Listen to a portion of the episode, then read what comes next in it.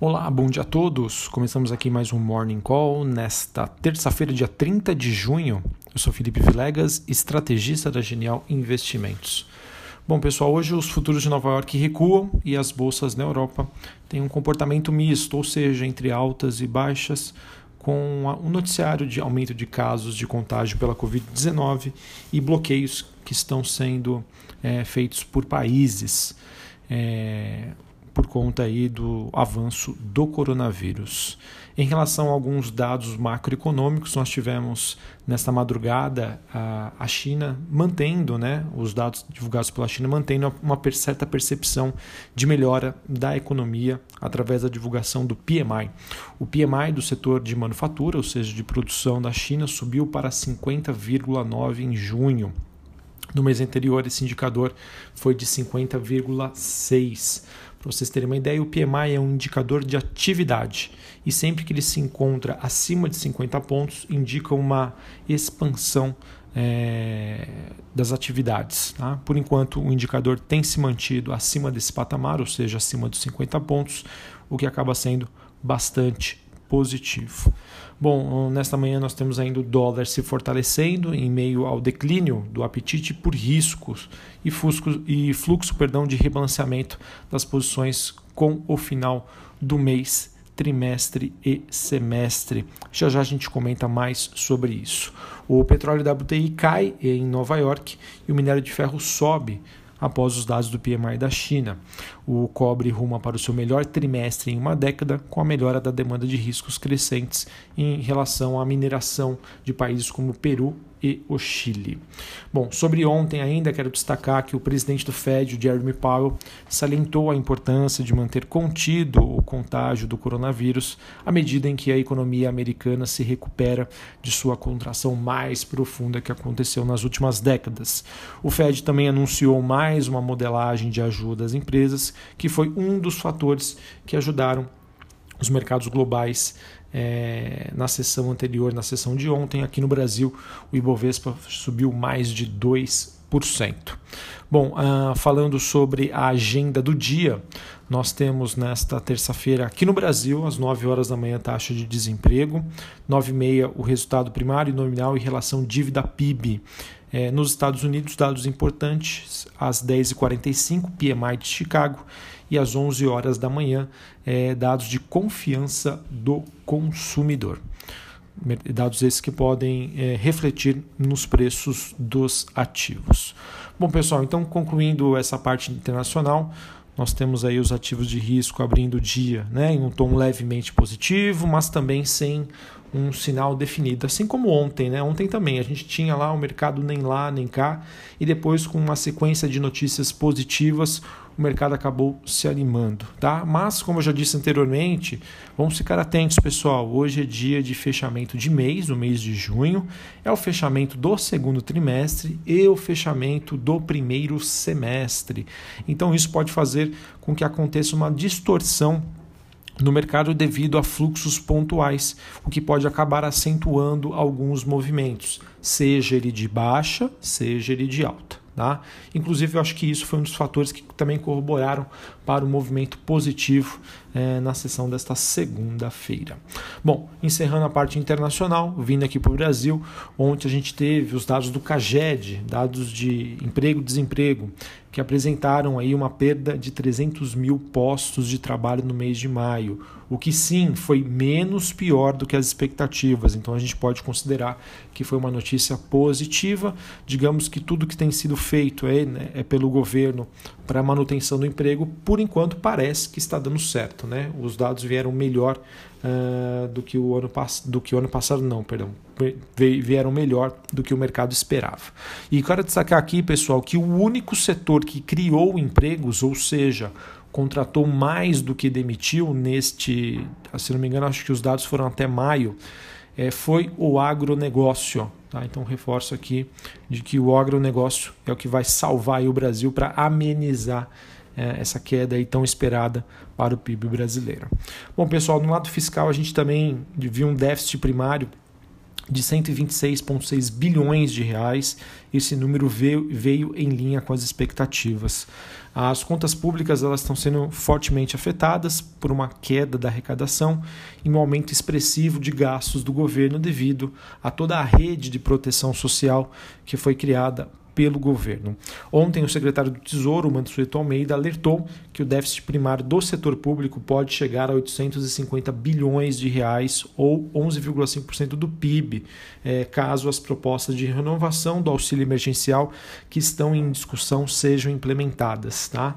Ah, o cálculo que ele mostrou né, considera mais três parcelas, 500, 400 e 300 reais, ou duas de 600, como defende o presidente da Câmara, Rodrigo Maia. O governo deve divulgar hoje né, as novas estimativas para os gastos com a pandemia e também é esperado que seja divulgado como será essa nova fase do auxílio emergencial. Ok?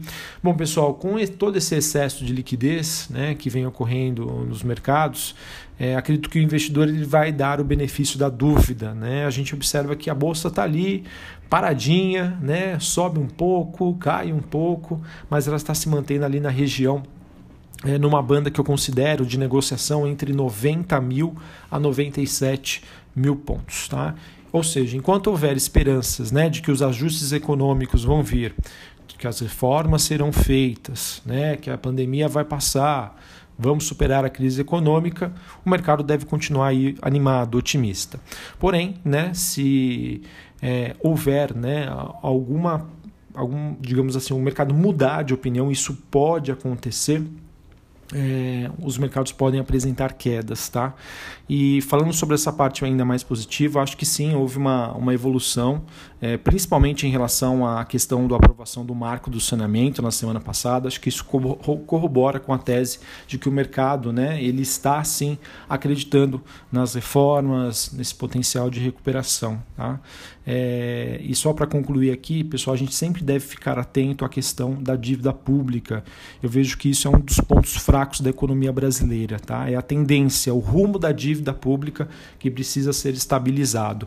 Qualquer coisa, qualquer notícia que é, traga para o mercado essa ideia de que, olha, essa tendência fiscal vai continuar se deteriorando e não há uma expectativa de melhora, isso deve ser muito ruim e os preços dos ativos aí podem repercutir esse fato negativo, ok?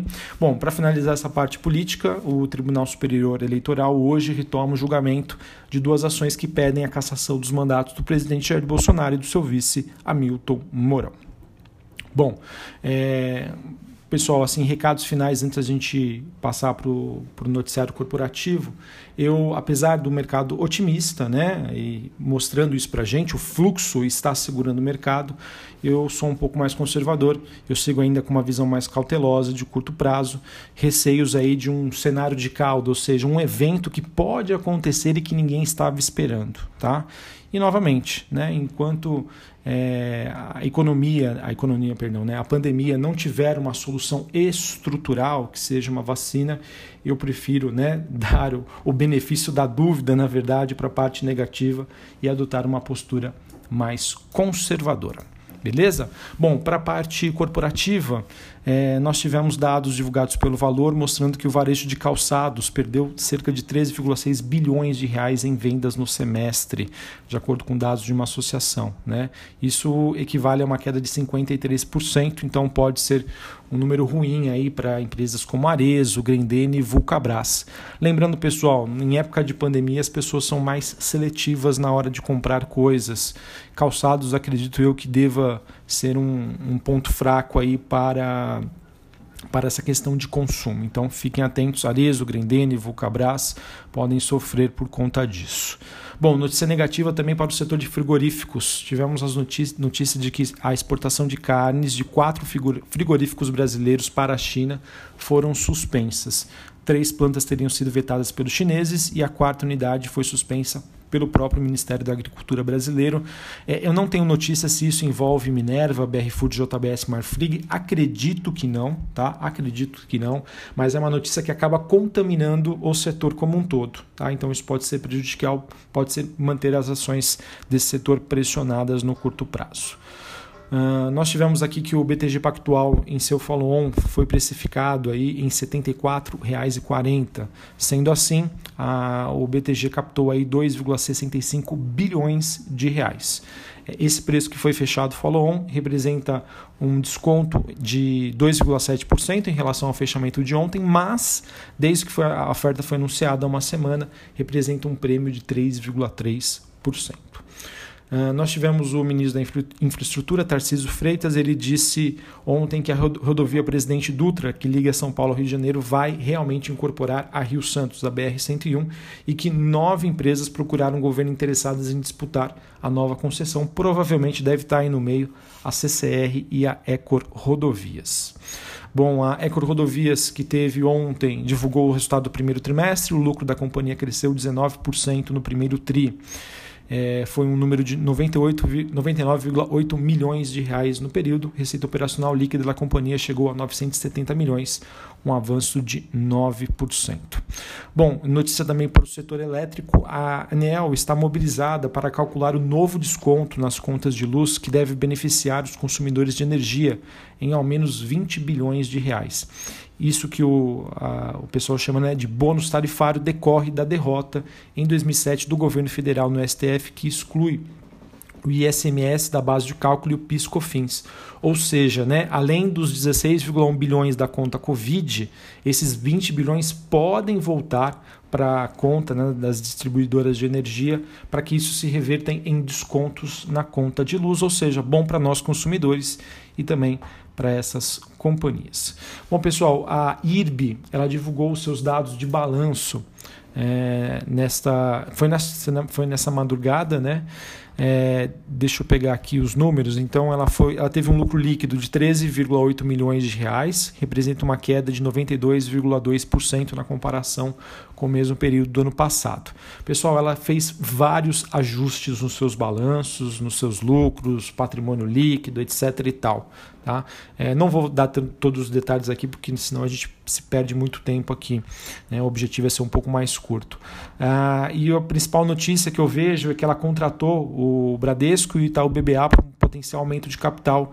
Isso visa né, a ser uma solução que foi exigida pela SUSEP para que ela consiga né, ter cobertura sobre as suas provisões técnicas e também critérios de liquidez.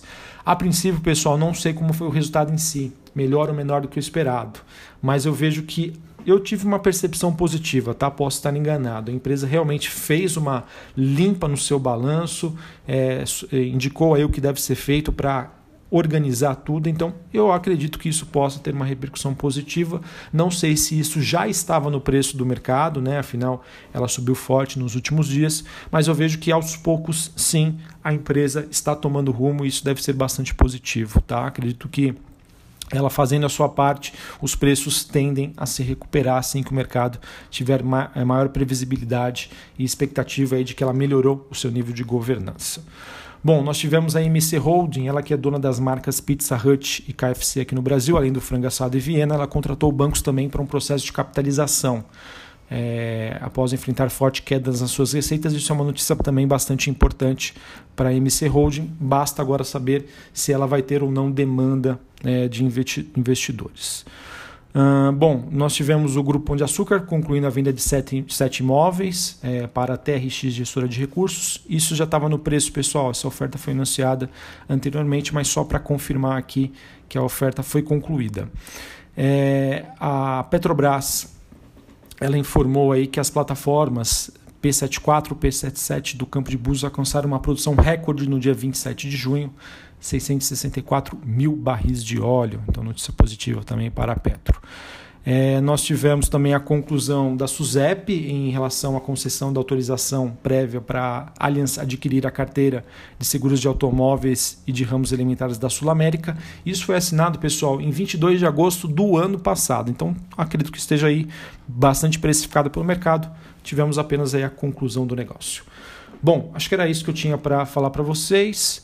Deixa eu ver se eu esqueci. Ah, perdão, faltaram aqui duas empresas, né? A gente teve a Equatorial registrando lucro líquido, é, considerando efeitos não recorrentes 375 milhões, aumento de 118%. EBITDA somou 1,69 bilhão, aumento de 77%. É, não sei como a gente precisa ver o que, que o mercado estava esperando, mas Equatorial o mercado considera como uma empresa premium. E a Centauro divulgou um lucro líquido de 8,1 é, milhões, acho que nesse trimestre, é, revertendo o prejuízo que ela teve no ano passado. O EBITDA teve somou 45,8 no primeiro tri, apontando uma queda de 43,7. Não sei o que, o mercado estava esperando, tá? Vamos, vamos aguardar. Enfim, Centauro é uma empresa que eu gosto bastante, acredito no case, mas a gente precisaria ver o que, que o mercado estava esperando. A princípio, né, queda de EBITDA pode gerar uma preocupação, a não ser que isso já estava precificado pelo mercado. Bom, pessoal, acabei me estendendo aqui, mas é porque também teve muita notícia aqui nesta terça-feira, finalzinho de mês, fechando aí com a corda toda. Um abraço a todos, um ótimo dia, um ótimo pregão. A gente volta amanhã, primeiro de julho, primeiro semestre do ano já se foi. Um abraço e até a próxima.